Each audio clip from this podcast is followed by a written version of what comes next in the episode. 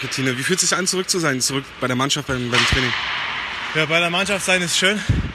Training ist extrem anstrengend noch, aber ich bin jetzt auch gerade in der ersten Woche. Wir fangen jetzt gerade an, im Kraftraum hauptsächlich zu arbeiten. Äh, bisschen aufs Eis, aber nur 10 Minuten, Viertelstunde, ein bisschen wieder dran gewöhnen. Aber es ist schön wieder da zu sein. Hattest du während deiner Reha die Zeit oder die Möglichkeit, aufs Eis zu gehen oder ist es dann diese Saison das erste Mal aufs Eis? Nee, dieses Jahr war es das erste Mal jetzt heute Morgen. Ähm, ja, ist ein bisschen eingerostet noch alles, äh, muss mal die Ausrüstung entstauben auch. Aber äh, ja, wie gesagt, diese Woche ist der Hauptfokus auf dem Krafttraining, auf dem Fitnessbereich und dann nächste Woche schauen, wie es auf dem Eis läuft. Tag für Tag. Hast du als Ziel, diese Saison wieder zur Mannschaft dazu zu stoßen, in der DL zu spielen oder peilst du eher schon dann nächstes Jahr an? Oh, mein Ziel ist jetzt erstmal die nächsten vier Wochen äh, mit unserem Fitnesstrainer zu trainieren und dann äh, schauen wir. Okay. Dankeschön. Bitte.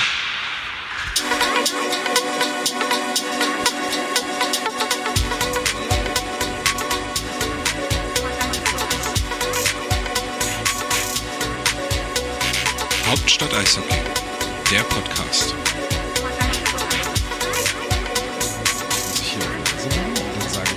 Hallo, ein wunderschönes neues Jahr zum Hauptstadt Eishockey Podcast. Episode 10, wir haben ein Jubiläum. Oh mein Gott. Hallo Wally. Bonanno. Hallo Flo. Tachchen. Wir sind gut gelaunt. Warum auch immer. Wie habt ihr die ersten Tage im neuen Jahr überstanden? Im Bett krank. Ich glaube, letzte, Schön, schönen Downer hier gleich reinhauen. das letzte Mal, letztes Mal, als wir zu dritt aufgezeichnet haben, hast du genau das, so was ähnliches gesagt. Ja, siehst du? Das ist jetzt durchgehend. Und du? Ja, nicht weiter. Eigentlich genauso wie davor. Ja. Ähm, was wir zu Beginn der Episode gehört haben, war mein kurzes Gespräch mit Konstantin Braun, was ich heute beim Training geführt habe, als Exklusivinterview, weil ich war der einzige Journalist vor Ort. Und äh, Konstantin Braun kam gerade aus dem äh, Fitnessraum, äh, wo er sich jetzt in äh, Trainingsform bringt. Also es geht jetzt momentan eher darum, äh, wieder aufs Eis zu können und hat da einen individuellen Plan, habe ich sogar Jack Jensen noch drauf angesprochen. Er hat gesagt, es geht jetzt darum, dass er mittelfristig wieder aufs Eis kommt und äh, wann er spielen kann, ist noch ein bisschen noch ein bisschen nach hinten rausgeschoben. Aber erstmal war es irgendwie schön, Tine Braun wieder zu sehen. Ja, also, was denn? Du hast mein Mikrofon in der Hand. Siehst du? Deswegen ist es heute wahrscheinlich so happy, weil ich deine Energy fühle. Ja. Ähm, nee, also ich fand's ja schon schön, ihn zu sehen beim, beim letzten Heimspiel, wo er oben in der Loge gesessen hat. Stimmt, ja. Ähm, das fand ich schon cool, fand ich ein schönes Zeichen. Wurde ja auch kurz von einer äh, Fankurve, wurde er ja auch bemerkt und gerufen. Ähm, nee, also schön, dass er wieder da ist und dass es erstmal bei ihm läuft anscheinend. Ja, und so wie wir gehört haben, ist er auch sehr happy, wieder in Berlin zu sein und wieder bei der Mannschaft zu sein. Und äh, ja, wir hoffen mal, dass äh, es jetzt so weit ähm, er erstmal den Weg zurück aufs Eis findet und ob er jetzt diese Saison nochmal aufs Eis kommt oder dann halt erst zur nächsten Saison wieder voll angreifen kann, ist ja, glaube ich, dann auch erstmal egal. Ich weiß nicht mal, ob er in dieser Saison noch großartig helfen könnte. Ja, ich glaube sehr weniger, weil er hat ja nun doch ist ja gutes Jahr, ne? Mehr oder weniger, wo er nicht auf dem Eis stand. Na, nee, er stand. War, war, wie war denn das? also im Alle Sommer. gucken mich ja. bist. Wir brauchen ein Datum, Wolli. Ja, Keine Ahnung. ich, ich habe mich jetzt auf Wikipedia verlassen. Weiß nicht. Na nee, gut, na, letztes Jahr in den Playoffs hat er ja schon nicht gespielt. Stimmt, ja. So, also Pi mal Daumen, vielleicht so ein Jahr. Ähm, ob er das halt alles aufholen kann innerhalb von ein paar Wochen, sei mal dahingestellt. Und ja, ich denke mal, dann kann er auch in dem Moment vielleicht nicht die große Hilfe sein für das Team, die sie jetzt vielleicht benötigen, sondern mehr so ein moralisches Ding vielleicht. Genau, dass er die Mannschaft vielleicht ein bisschen aufbaut. Hier, er hat es jetzt geschafft, wiederzukommen nach einem Jahr und so weiter. Und wenn er das schafft, dann schafft ihr das auch und irgendwie so. Also, dass er in der Kabine auch ein bisschen positive Vibes reinbringt. Der gute Laune Braun, Ja, gute Laune Bär. genau. Naja, also ich glaube, also wenn er jetzt auch wirklich während der kompletten Reha überhaupt nicht auf dem Eis stand und jetzt erst so nach und nach wieder aufs Eis geht, dann wird, denke ich mal, wird das auch diese Saison, dann wäre ich sogar eher dafür, dass er diese Saison nicht in der DEL spielt, sondern dann nächste Saison wieder fit ist. Weil ich, Jetzt mal an die Lausitzer Füchse ausgeliehen wird. oder das? Von mir aus auch dann. Vielleicht mal Da für, gibt es drei- auch in der NHL so, um für Spieler, die lange verletzt waren. so ein um Conditioning-Stint. reinzukommen. Genau, ja, genau. Für acht Spiele oder so kann man die runterschicken, ne? Naja. Aber ähm, ja, ich habe mich auch gefreut, ihn dann da heute zu sehen. Und ich muss auch, ich, ich sag das jetzt äh, auf Band, weil beim, beim äh, als er dann nämlich beim Heimspiel war und oben auf dem Würfel, habe ich noch zu Wally gesagt, dass ich äh, dachte, dass er ganz schön zugenommen hätte. Und als ich ihn dann heute gesehen habe, konnt, musste ich das für mich revidieren und sogar eher sagen, dass er ähm, sogar, wahrscheinlich sogar noch ein bisschen abgenommen hat. Also er sah jetzt nicht mager aus oder so, aber fit. Also wir haben uns das auf ein Foto von einer Genau. Instagram-Followerin nochmal angeschaut. Es lag an dieser komischen Mütze und dieser grünen Bomberjacke oder was das war. Die Mütze-Jacken-Kombination. Genau. Ja, ist mein, auch mein Problem. Ich wollte gerade sagen, das habe ich auch immer. Herzlich willkommen zum Fashion-Podcast. Genau. Ja, wir wollten uns jetzt eine neue äh, Identität geben, nachdem Genau. das mit dem mit dem Essen nicht so gut ankam. Dachte ich, äh, wir wir reden jetzt übers Essen. Ja. Aber es, war Äh, ja, über Klamotten. Über Klamotten. es war ja nicht das erste Mal, dass Konstantin Braun jetzt beim letzten Heimspiel in Berlin war, sondern ein paar Wochen zuvor hat man ihn ja auch schon äh, in den Katakomben gesehen. Also ich habe ihn zumindest gesehen, wie er aus der Trainer aus dem Trainerraum, ich wollte gerade Trainerkabine sagen, aber aus dem Trainerraum rausgeschlichen kam und dann ich hab Tom gefragt, der eine Minute hinter mir langgelaufen ist, kam. Er hat ihn nicht mehr gesehen, also da war es anscheinend noch so ein bisschen, dass er sich von Journalisten irgendwie so ein bisschen versteckt hat, aber Das war vor Weihnachten noch, ne? genau, Ja. ein paar Wochen. War er wahrscheinlich über die Feiertage schon mal in Berlin oder musste dann vielleicht nur noch mal kurz da zur Reha. Ja. Ähm, wollen wir dann jetzt gleich schon über die Performance seit dem Trainerwechsel reden oder haben wir noch was zu Konstantin Braun zu sagen? Schön, dass er wieder zurück ist. Schön, dass er wieder zurück ist, genau. Welcome back, Tine. Ähm, das letzte Mal, als wir einen Podcast aufgezeichnet hatten, Flo und ich, Jahr. im letzten Jahr, haben wir über den Trainerwechsel gesprochen. Und ich glaube, zum Ende haben wir auch gesagt, naja, vielleicht gewinnen sie jetzt auch zehn Spiele und dann ist alles wieder gut. Ähm, haben sie nicht gemacht. Haben sich sogar eigentlich eher verschlimmbessert, würde ich sagen. Ja, eigentlich ist genau so ein bisschen der Effekt gekommen, den wir damals schon gesagt haben, dass das vielleicht nur so ein kurzes Hoch wird nach dem Trainerwechsel. Einem Spiel dann, oder was? Ja, er ist halt kurz. Ja, sehr kurz. Und, ähm, und dass man sich dann relativ schnell wieder auf dem Level bewegt, wie man da vor war. Ja, die Ergebnisse kennen wir alle. Waren ja jetzt nur noch ein paar Spiele zwischen den Jahren. Ähm, ja, kann im schlimmsten Fall ein langer Sommer werden, ne? Vielleicht aber auch im besten Fall. Sowohl als auch. Also, also ich, ich bin ehrlich gesagt momentan wirklich an dem Punkt, wo ich sage, äh, wir kämpfen nicht um, um die Playoff-Plätze, sondern wir kämpfen um die Pre-Playoff-Plätze. Ähm, und ich glaube wirklich, auch wenn es hart ist, äh, ich hätte sogar nichts dagegen, wenn wir sogar überhaupt keine Pre-Playoff spielen. Ähm, um halt wirklich nochmal klar zu machen, äh, okay, jetzt muss dann doch nochmal was passieren.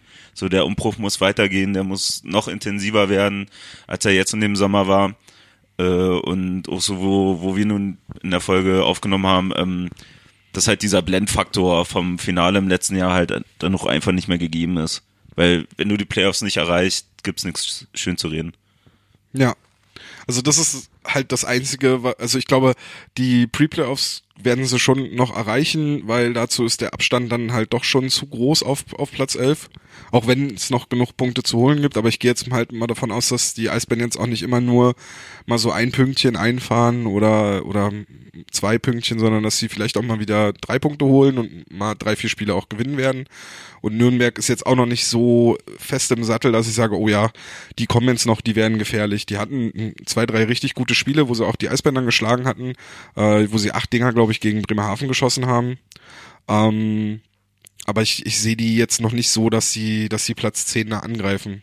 Also was ich eher sehe, ist, dass die Eisbären noch auf 10 zurückfallen, weil Krefeld halt jetzt sechs Spiele gewonnen hat in Folge mit dem Sieg am Sonntag beim Sonderzug der Eisbären. Oder wo der Sonderzug der Eisbären in Krefeld zu Gast war. Ähm, da kommen wir auch noch gleich, glaube ich, drauf zu sprechen. Also auf die, tatsächlich so auf die letzten Spiele. Ähm, also denke ich eher Pre-Playoffs, aber dann wäre es eigentlich auch da, also bin ich voll bei dir. Pre-Playoffs und raus wäre vielleicht sogar das Beste, was den Eisbären passieren kann. Aber stell dir mal vor, die machen das jetzt wie Ingolstadt damals. Ziehen dann durch. Dafür müssen sie aber Fitness bolzen. Haben sie doch heute. Heute haben sie Fitness gebolzt, Mhm. ja, sind hin und her gefahren. Ne? ja, aber das wäre doch. Das Schlechteste, was den Eisbären passieren kann. Genau, dann wird wieder gesagt, ja, alles ist super und Hauptrunde, naja, zählt ja nicht, aber ja, es ist so ein bisschen, ich glaube, aus, ich will jetzt nicht sagen Expertensicht, aber so ein bisschen ein Worst-Case-Szenario, dass man sich so alles wieder schön reden kann. Ja, na, so wie, wie quasi letztes Jahr der, der äh, Vizemeistertitel quasi geblendet hat. Man jetzt in die Playoffs kommen würde, beziehungsweise weiter in den Playoffs kommt und dann vielleicht auch mal eine, eine Serie gewinnt.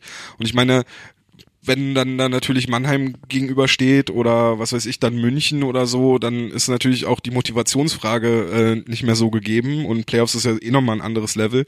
Also da kann ich dann auch schon sehen, dass sie da vielleicht eine Serie sogar gewinnen können. Aber wie schon gesagt, das wäre wahrscheinlich das Schlimmste, was ihnen passieren kann, meiner Meinung nach. Ähm, weil ich mir eher wünsche, wünsche, dass da mal langfristig irgendwie so ein kleiner Umbruch stattfindet, beziehungsweise ein Umbruch stattfindet und dann mit einem langfristigen Plan über mehrere Jahre mal wieder gearbeitet wird. Ja, na, das finde ich eigentlich viel entscheidender. Das ist halt dieser, dieser, dieser Plan. Wo wollen wir hin? Was wollen wir aufbauen? Was wollen wir machen? Ähm, dass ich halt das Gefühl habe, äh, der Ding, den gibt's gar nicht. So, man, man dann reagiert nur noch. So, man hat keine, keine Vorstellung mehr. So, und ich sag mal, das ist alles irgendwie so ein bisschen 0815, was gemacht wird. So, die, die Trainerentlassung, obwohl es irgendwie keinen hundertprozentigen Grund gibt, dass es komplett am Trainer gelegen hat, wie wir jetzt auch alle wissen im Nachhinein. Ähm, die, die angebliche äh, Möglichkeit für nächstes Jahr für, für einen Trainer mit Mike Stewart. Richtig? Mhm. So. Willst du darüber? Ja, ich will, ich wollte jetzt nur noch so, ähm, ich will nicht drüber sprechen, weil es gestern ja nur geschrieben worden ist.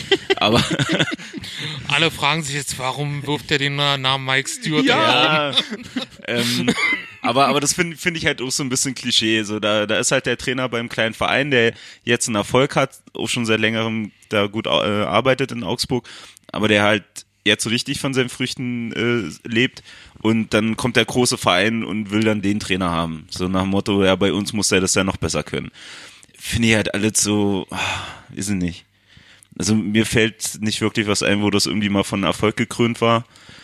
Und das ist halt alles so, ich finde es oberflächlich und kurz gedacht. Ja, also ich weiß gar nicht, ob ich mich auf so eine Trainerdiskussion einlassen will, weil das ja, also wir jetzt, äh, sage ich mal, keine Informationen haben, die darauf, also dass wir darauf schließen könnten, wer jetzt der potenzielle neue Trainer wird.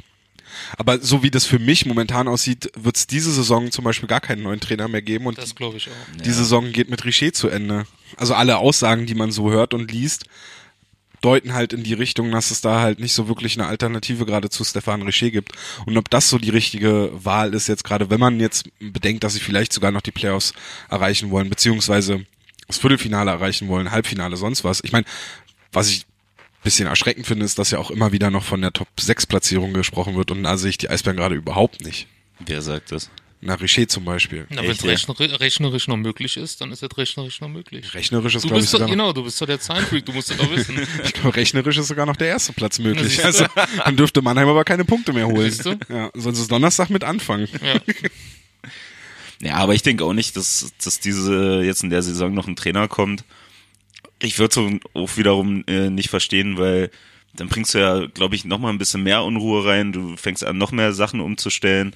So, und du hast ja jetzt schon das Gefühl, dass die Spieler teilweise sehr verunsichert sind und gar frustriert sind. So beim Spiel in Krefeld hat ja Busch sogar das äh, Interview von, von der Telekom äh, verweigert.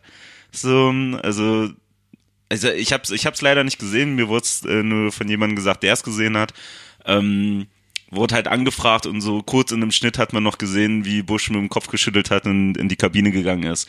So, ähm, ja, okay, auch verständlich dann vielleicht bei, bei dem Spielablauf.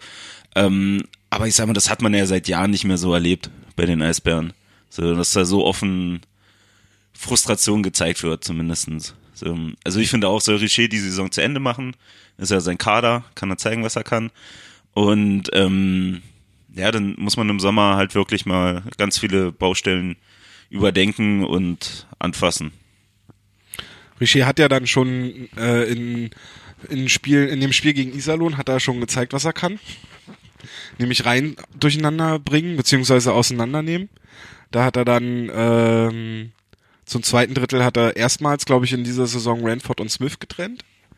Und Smith in die vierte Reihe gepackt und dann zur Mitte des zweiten Drittels sogar komplett auf die Bank gepackt und Bench überhaupt dich. gebencht, genau. so wie du, Flo. ähm, hatte ich äh, sogar dann Richer nach Straubing, nach dem Straubing-Spiel war das, ne? Hatte ich Richer dann nochmal drauf angesprochen, ähm, weil da hat dann Smith ja komplett durchgespielt. Wollte ich wissen, wie er da so mit der Leistung zufrieden war. Hat er sich dann eher positiv geäußert. Das war besser als in den vergangenen Spielen, hat er gesagt. Also er hat Also auch Sprache in der Mehrzahl. genau sprach in der Mehrzahl. Ähm, und er hatte auch äh, Shepard und Beckman voneinander getrennt und hat äh, Beckman zu Aubry und Nöbels gestellt, wenn ich es jetzt richtig im Kopf habe. Am allerletzten, äh, allerletzten, allerersten Spiel von Richer hat er doch Beckman sogar in die vierte Reihe gepackt gehabt. Genau, das war aber auch schon unter Jordan so, Okay. eins, in einzelnen Spielen. Ähm, jetzt muss ich natürlich nochmal, jetzt äh, redet ihr mal kurz. Über was denn? Über Mike Stewart zum Beispiel. Also ich kann kurz erklären, warum der Name gefallen ist. In Österreich ist der Name in einer Boulevardzeitung aufgetaucht, dass die Kölner Haie und die Eisbären an ihn inter- interessiert wären. Also von daher, das ist jetzt unsere Informationsquelle. Ob da was dran ist oder nicht, keine Ahnung. Aber die Kölner Haie haben doch noch einen Trainer. Ja, Ja, aber selbst das versteht ja irgendwie keiner mehr in Köln. Dass die eben noch einen Trainer haben. Ja, Achso. aber gut. Jetzt Ja, finde ich es tatsächlich nicht. Ich bin ja auch schlecht. Ja, aber ich sag mal mit dem Trainer klar, dass da jetzt verschiedene Namen vielleicht nach und nach in Umlauf kommen, ist ja auch normal, ist auch normal, dass das ein Trainer ist, der äh, Erfolge feiert, ähm, immer oben auf der Liste steht, normalste der Welt. aber ich glaube, es gibt ja drei Optionen. Entweder du holst einen Trainer von Kleinteam nach oben, du holst einen Top-Trainer, so wie Uwe Krupp damals, oder du probierst Top-Trainer. Ja, t- Uwe Krupp ist ja international gesehen, also im europäischen Raum ein Top-Trainer, als Nationaltrainer und so weiter. Hat einen großen Namen, Nee, das hat er. ja. Er hat Aura. Aura, genau. oder, oder du probierst es mal mit einem ganz jungen Trainer und ich will jetzt den Namen Hardy Gänse nicht reinbringen, aber Dann wird ja noch Bundestrainer irgendwann. Mhm, genau. Aber äh, mal wirklich was Neues und der kann, der dann auch einen guten Draht zu den jungen Spielern hat und die ordentlich pushen kann und ich weiß es nicht, also wäre mal eine Option, aber dann sollte man sich erstmal davon verabschieden, dass man vielleicht die nächsten zwei, drei Jahre vorne mitspielt und dann wirklich ein Rebuild macht. Und ich glaube tatsächlich, dass so eine Art Rebuild, so ein Neuaufbau in Berlin auch möglich wäre. Natürlich hättest du Zuschauerzahlen, die wahrscheinlich nach unten gehen, aber ich glaube nicht in, in der Masse. Also wahrscheinlich eher so das, was wir diese Saison sehen. Man müsste sich vielleicht eingestehen, dass man dann für ein, zwei Jahre mal nicht die Ticketpreise erhöhen kann. Bist du irre? Und äh, ja, man muss halt, also ich, ich glaube halt, so eine Art Rebuild ist möglich, wenn man das Fans und Medien ordentlich verkauft und wenn das nachvollziehbar ist, was da gemacht wird. NHL-Vergleich, Toronto hat's genauso gemacht. New York hat's letztes Jahr auch so gemacht. Die Das macht ja jedes Team, weil das schlecht ist, kriegt einen guten Draft-Pick und baut sich dann neu auf und kommt dann so wieder nach oben. Ja, nee, aber was ich meine ist, Toronto hat sich zum Beispiel vor, vor fünf Jahren, glaube ich, äh, haben die wirklich offen gesagt, fünf oder sechs Jahren, offen gesagt, so, wir machen jetzt ein Rebuild und wir machen einen wirklichen Rebuild. Und es wird schwer sein. Und Mike Babcock, als er dann als Trainer dazu kam, hat auch gesagt, es werden harte Ze es wird harte Zeiten geben, aber alles dafür, dass es halt dann irgendwann äh, glorreiche Zeiten gibt. So. Ähm, New York letztes Jahr hat einen Brief an die an die ganzen Season-Ticket, also Dauerkartenbesitzer quasi, ähm, geschrieben, wo sie gesagt haben, so, wir müssen uns neu aufbauen und wir müssen, müssen irgendwie einen Neustart machen. Ja. Und ich glaube, das ist möglich, wenn man das ordentlich verkauft und wenn es nachvollziehbar ist und wenn man nicht einfach nur sagt, ja, wir haben hier junge Spieler und wir bringen die irgendwie rein. Bringt ja nichts, wenn Janke und Tesla sehen, ne? Also da, mit der Eiszeit. Du kannst ja Genau. nicht sagen Rebuild und dann spielt trotzdem äh, Janke nur sechs Minuten pro Spiel, sondern da muss sich ja dann auch niederschlagen. Ja, genau. Dann kannst Ja. du halt nicht dich irgendwie mit jungen Spielern brüsten und dann setzt du die ab Beginn des zweiten Drittels auf die Bank. Das war zum Beispiel gegen Iserlohn so. Und Iserlohn kam schon nur mit drei Reihen. Also die waren schon dezimiert. Und dann spielst du ab dem zweiten Drittel nur noch mit drei Reihen selber und nutzt nicht den Vorteil, den du hast, dass du vier Reihen quasi bringen kannst und die irgendwie in einer Form müde spielen könntest. Nö. Machst das Spiel halt, also raubst dir quasi den eigenen Vorteil. Und wenn du, ja, irgendwann muss es ja mal passieren. Also irgendwann müssen ja die, dieser deutsche Stamm, den die Eisbären jetzt schon seit Jahren haben, die schon alle Meisterschaften mitgemacht haben. Ich habe es im Game Recap ja geschrieben mit André Rankel. Ähm, irgendwann muss man sich von den Leuten vielleicht dann wirklich mal verabschieden, auch wenn es wehtun wird. Ja, vom Prinzip her auch das mit dem Umbruch, man braucht ja gar nicht so weit gucken. Äh, wie war es denn damals, wo, wo Paget gekommen ist? So, ähm, da kam zwar auch relativ schnell in dem Verhältnis äh, die Erfolge, aber ich sag mal, der, der hat ja nun auch, der hat ja nun auch viele die, die Alten gehabt, so, wo der Umbruch kam, wo dann natürlich der 85er Jahrgang dabei war, ähm, der nach und nach reingespielt worden ist. Aber da hat man halt ein, ein Konzept gehabt. So, da wurde viel aufgebaut. Ich kann mich halt, was ich mal liebend gerne erzähle, ist halt so die ersten Spiele, Powerplay und das berühmte äh, Torpedosystem, mhm. wo wir alle auf den Rängen gestanden und Alter, was ist das denn? So, ja. was spielen die denn? So, aber genau, das jetzt auch. Naja, bloß im negativen Sinne. Ähm, aber genauso haben halt auch die Mannschaften reagiert. Da hast du halt bloß den Unterschied gehabt, dass, dass da halt Berlin mit was komplett Neuen um die Ecke kam, was super eingeschlagen hat, wo sie die Erfolge halt mit gefeiert haben. Äh, und da haben sich die Mannschaft und die Liga drauf eingestellt, teilweise übernommen. So, aber halt diesen Schritt weiter äh, zu machen, also was kommt nach dem Torpedosystem?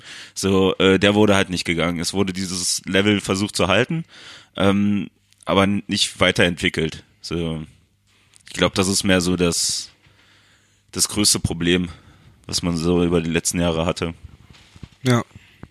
Du brauchst, glaube ich, auch nicht mal so weit zurückgucken, wenn du, also wenn du jetzt einen, einen gelungenen Neuanfang sehen willst, brauchst du eigentlich nur gucken, was Mannheim letztes Jahr gemacht hat, also wo die letztes Jahr standen, zwischenzeitlich und wann sie gesagt haben, nächstes Jahr Neuanfang. Ich glaube, Halbfinale war ja dann trotzdem noch drin. Aber dann kam Pavel Groß, dann kamen jede Menge Neuverpflichtungen, die haben sich von innen ein bisschen neu aufgestellt ähm, und jetzt dominieren sie die Liga halt, ne? Und sind tatsächlich eine Mannschaft, der ich zutraue, München zu schlagen wenn bei München alles fit ist und so. Also das sehe ich schon. Und da ging es relativ schnell, klar. Haha, Geld, auch mit viel Geld, was SAP nun mal hat. Aber äh, so klein ist das Budget bei den Eisbären vielleicht auch nicht, würde ich vermuten. Ähm, Gerade wenn man jetzt vielleicht ähm, so einige Spieler vielleicht gehen lässt, die jetzt schon seit Jahren dabei sind, die, die hier sich auch sehr zu Hause fühlen, sag ich mal. Ähm, Möchtest du da vielleicht das Zitat von Uwe Krupp nochmal einwerfen? Ja, bitte. Äh, es gibt zu viele deutsche Spieler, die sich hier viel zu lange viel zu wohl gefühlt haben. Genau. ja, ja, vielleicht ist es tatsächlich so. Ich, also Uwe Krupp habe ich ja immer, äh, habe ich ja zum Beispiel immer geschätzt für seine für seine Aussagen und wie er so aufgetreten ist. Das konnte er halt sich verkaufen. Ich fand halt nur die Art und Weise, wie die Eisbären unter ihm gespielt haben, ja nicht wirklich berauschend. Die war erfolgreich, ohne Frage aber wurde auch eigentlich erst erfolgreich, als ein Trainer, dazu, ein Co-Trainer dazu kam, der jetzt nicht mehr bei den Eisbären ist. Ja. Marian Basani. Ja. genau der. Ja. Und das Spiel gegen Krefeld war dann halt der Tiefpunkt, fand ich. Jetzt so von der Phase seit Trainerwechsel. Also zum Trainerwechsel war ja schon mal so ein Tiefpunkt erreicht, mit fünf Heimspielen in Folge verloren. Aber was danach gespielt wurde, fand ich, also finde ich mittlerweile echt grausam. Ja, gut, Krefeld ist ja jetzt auch so der, der große Angstgegner, ne? Die wurde ja nur verloren. Ja, die haben auch gerade eine gute Phase, wie ich eben schon sagte. Die haben sechs Spiele in Folge gewonnen. Gegen die Eisbären spielen die gut. Aber trotzdem, du kannst, also das, das war nix. Das war, das, alle Fehler, die du machen kannst, brauchst du nur die Highlights von dem Spiel angucken. Und alle Fehler, die, die man beschreiben will, wie die, also was die Eisbären gerade so schlecht macht, siehst du nur an den Highlights. Ein, Verteidiger, der zu offensiv geht und, und damit sein, also in, in der Situation ist es Hördler, der sich offensiv einbringt und Adam ist total damit überfordert, dann ähm, die Überzahl des Gegners zu bespielen oder zu verteidigen. Ähm, Ranford, der die Situation falsch schließt, seinen Mann am zweiten Pfosten falsch stehen lässt. Ähm, komplette Unordnung in der Defensive, obwohl der Gegner eigentlich gerade erst in die Zone gekommen ist, äh, schon einen Moment in der Zone ist und man eigentlich hätte sich hätte sortieren können, alle, die nur auf den Puck gucken und nicht auf die Gegenspieler, alles siehst du in den Highlights. Du musst nur die Highlights gucken und weißt die Fehler, die die Eisbären gerade so, also kennst die Fehler, warum die Eisbären gerade so schlecht spielen. Du musst nur die Highlights gucken. Und wenn du dann noch auf die Statistiken guckst, wirst du feststellen, seitdem Richer Trainer ist, in allen entscheidenden Kategorien schlechter geworden. Sind denn da die Statistiken, Tom? Ich will jetzt, ich habe Angst, dass ich die Aufnahme wieder zerstöre. Aber ähm, ja, vor ein paar Tagen habe ich ja mal diese ersten, die ersten fünf Spiele miteinander verglichen. Das hat sich mittlerweile ein bisschen angeglichen, wenn man jetzt die letzten acht und die ersten acht unter Richer und die letzten acht unter Jodar vergleicht. Ähm, aber im Grunde kann man sagen, die Eisbären haben jetzt weniger Puckbesitz, schießen weniger aufs Tor, also immer im Verhältnis zum Gegner. Ähm, die Special Teams sind schlechter geworden. Äh, da gibt's ja diese nette Zahl, ähm, dass man sagt, Special Teams addiert ungefähr 100, um zu sagen, dass man ein gutes Special Team hat. Und ein sehr gutes Special Team, habe ich mir angelesen, hätte wohl einen Wert 105. Dann hätte man sehr, sehr gute Special Teams im Verlauf der Saison. Die Eisbären sind deutlich unter 100, jetzt gerade. Waren mit äh, Jodin über 100, bei 102 glaube ich gewesen, also schon in diesem fast sehr gut Bereich. Ja, Also mal als Beispiel, wenn du ein Powerplay hast von 20% und ein Penalty Killing von 85%, so. dann hättest du sehr gute Genau. Special Teams. Ja. So, damit die Leute sich das auch mal Ja, genau. können, Okay, ja. Entschuldigung. Ja. Ja. Es kann aber auch sein, dass du ein Powerplay von 30% hast und du hast äh, einen Penalty-Kill von 70%, dann hättest du Mhm. trotzdem immer noch gute Special Teams, aber dann ist dein Powerplay natürlich deutlich besser als deine Unterzahl, aber du hättest trotzdem immer noch gute Special Teams. Aber das sind jetzt wahrscheinlich die kleinen Veränderungen. Das sind genau die kleinen Veränderungen und das, was mich immer wieder beeindruckt, wie viel Feuer so ein Trainerwechsel entfachen kann. Ich trotz der ganze Podcast schon wieder vor Zynismus. Ja. Wir geben, also ich gebe mir gerade größte Mühe, dass wir nächstes Weihnachten nicht von Hani und Dani eingeladen werden. Ich glaube, die können das ganz gut trennen. Ich glaube auch. Ähm, ich würde sagen, wir müssen trotzdem aber was Positives ansprechen. Erik Mick? Erik Mick. Hm? Möchtest du Erik Mick vorstellen, du Insider? Ja, das äh, erstmal Insider ist ja darauf gemünzt, dass in der Berliner Zeitung stand, dass Erik Mick nur Insider kennen. Äh, nun muss man auch sagen, warum kennen die nur Insider? Einerseits natürlich, Fans könnten sich selber informieren, was im DNL-Team so abgeht. Wo kann man sich denn informieren? Man könnte sich zum Beispiel Hauptstadt, Hauptstadt Eishockey im Prospect Report monatlich informieren. Oder man kann aber doch nicht als Medium sagen, dass die nur Insider kennen, wenn man selber darüber berichten könnte, es aber nicht macht. Also das finde ich sehr, sehr strange. Ja. Gut, das beste Beispiel hat der Tom heute gesagt von dem Training. ja, So, ähm, ja, schreibende Zunft. Ja, na gut, okay. Erik Mick ist der Kapitän des DNL-Teams und er trainierte in dieser Saison auch schon das ein oder andere Mal bei den Profis mit. heute auch. Hatte auch schon zwei Einsätze für Weißwasser im Oktober.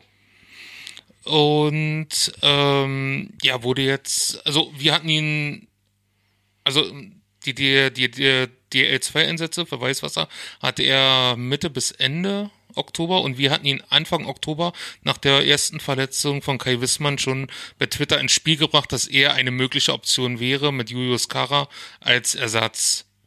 Und ja, jetzt ist, wurde er verpflichtet, also mit der Förderlizenz, die ihm ge gegeben wurde. Und ja, er hatte gute drei Wechsel bisher, also in Grandios. zwei Spielen. Naja, also man hat ihn, er hat einen Torschuss gehabt. Du hast ge was geschrieben mit, äh, dass er in die Zone ist, ne? Er hatte einen guten Exit-Pass in seinem zweiten Wechsel gegen Iserlohn. Mhm. Und er hatte einen guten Zweikampf, den er, glaube ich, auch gewonnen hat. Also wenn ich meine Fotos mir nochmal angucke. Das war sein dritter Wechsel gegen Straubing. Also sein insgesamt dritter Wechsel, der einzige gegen Straubing. Mhm. Ja. Ja. Und am Sonntag gegen Krefeld war er nicht im Kader. Hat er aber Samstag er- in Düsseldorf gespielt und dann Sonntag in Köln, In Köln, genau, gegen für die die DNL. DNL-Mannschaft. Ja. Und eine lustige Anekdote, die mir wahrscheinlich jetzt mein Leben lang, die nächsten 20 Jahre in der Profikarriere von Erik Mick merken, merken werde, wie er in seinen ersten Wechsel aufs Eis kam, an Bullypunkt gefahren ist und dann gleich von Frank Hörler weggeschickt wurde, weil er da stehen wollte. Äh, als Erik Mick sein Debüt gab, hat sich ja auch bewährt, dass du immer schon quasi einen Tag vor Spielbeginn in der Arena bist. Genau, mindestens. Da packe ich immer schon mein Zelt ein, fahre, äh, fahre am Donnerstagabend in die Arena. Und ähm, da ist dieses grandiose Foto entstanden, wo dann Erik Meek, also könnt ihr euch äh, übrigens bei Instagram anschauen, bei Facebook bei uns und bei Twitter, findet ihr alles überall, äh, wie Erik Meek alleine auf der Eisbandbank steht äh, und dann die leere Arena schaut und ja, das sind so die Momente, die man in der NHL immer mitbekommt, weil irgendein, irgendeine Kamera hält immer drauf und jener DL, ja, sowas verschwindet immer irgendwie.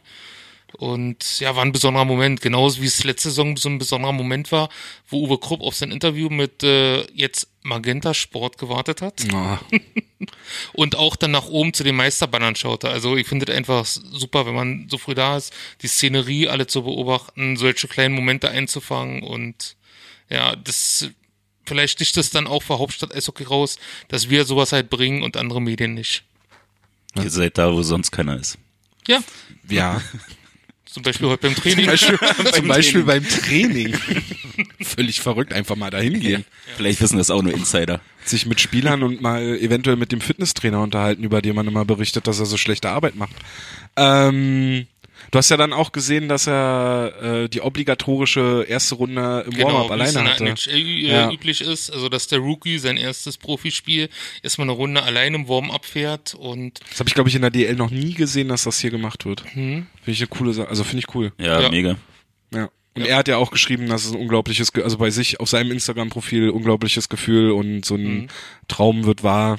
Ist ja so wie, ich weiß gar nicht, aus welchem Bezirk kommt denn Erik Mick? Ist ja auch ein gebürtiger Berliner. Das Der ich Jonas Müller kommt ja, ist ja ein Karlshorster, das muss ja immer betont werden. Aber wo Hallo kommt, Dani. ja, genau, Danny könnte ja mal bitte äh, mitteilen, aus welchem Bezirk Erik Mick kommt. Hm. Damit man das auch äh, mal dazu sagen kann, oder? Ja, also, Wenn es dir wichtig ist. also wenn's, wenn, wenn du das möchtest, gerne. Ich finde schon. Wenn man eine Identifikationsfigur aufbauen möchte. Davon gibt's ja keine. Ähm, Ja. Nee, auf alle Fälle äh, hoffe ich, dass er dann über die nächsten Jahre natürlich auch weiter eingebaut wird. Er wird jetzt nicht gleich nächstes Jahr am DL-Kader stehen, aber dass er den Weg geht, wie ihn alle anderen gegangen sind. Vielleicht erstmal über die Oberliga, dann über die DL 2, dann ins DL-Team und dann das hier eventuell auch oder hoffentlich schafft.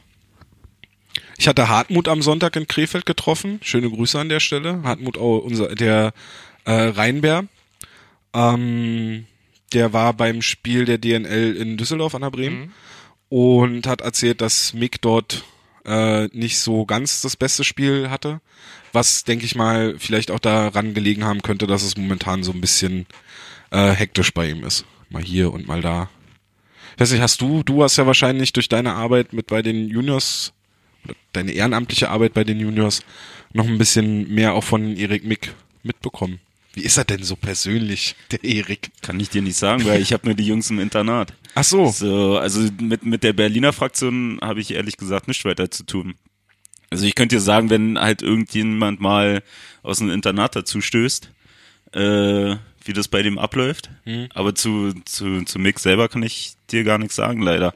Aber ich hab, ich hatte ja nun auch eine Weile ähm, Anschutzkram mit dabei, äh, eine kurze Zeit und das war ja dann auch noch in dem Moment, wo er dann das öfter mal bei der DEL mittrainiert hat. Ähm, also ja, genau das, was du sagst. Es ist für die Jungs eine, eine riesen Anstrengung, so hin und her und da bei den Profis, dann wieder zu DNL, dann halt auch die normalen äh, Ligaspiele in der DNL. So, da hatten wir ja, glaube ich, auch schon mal hier äh, drüber geredet, ähm, wo es dann auch einfach um den, um den Transport geht, weil wenn die Jungs halt keine 18 sind oder noch keinen Führerschein haben, wie kommen die mit ihren ganzen Klamotten von Hunschenhausen zur Arena? Äh, das sind dann halt so eine alltäglichen Sachen, wo du dich dann halt mit beschäftigen kannst.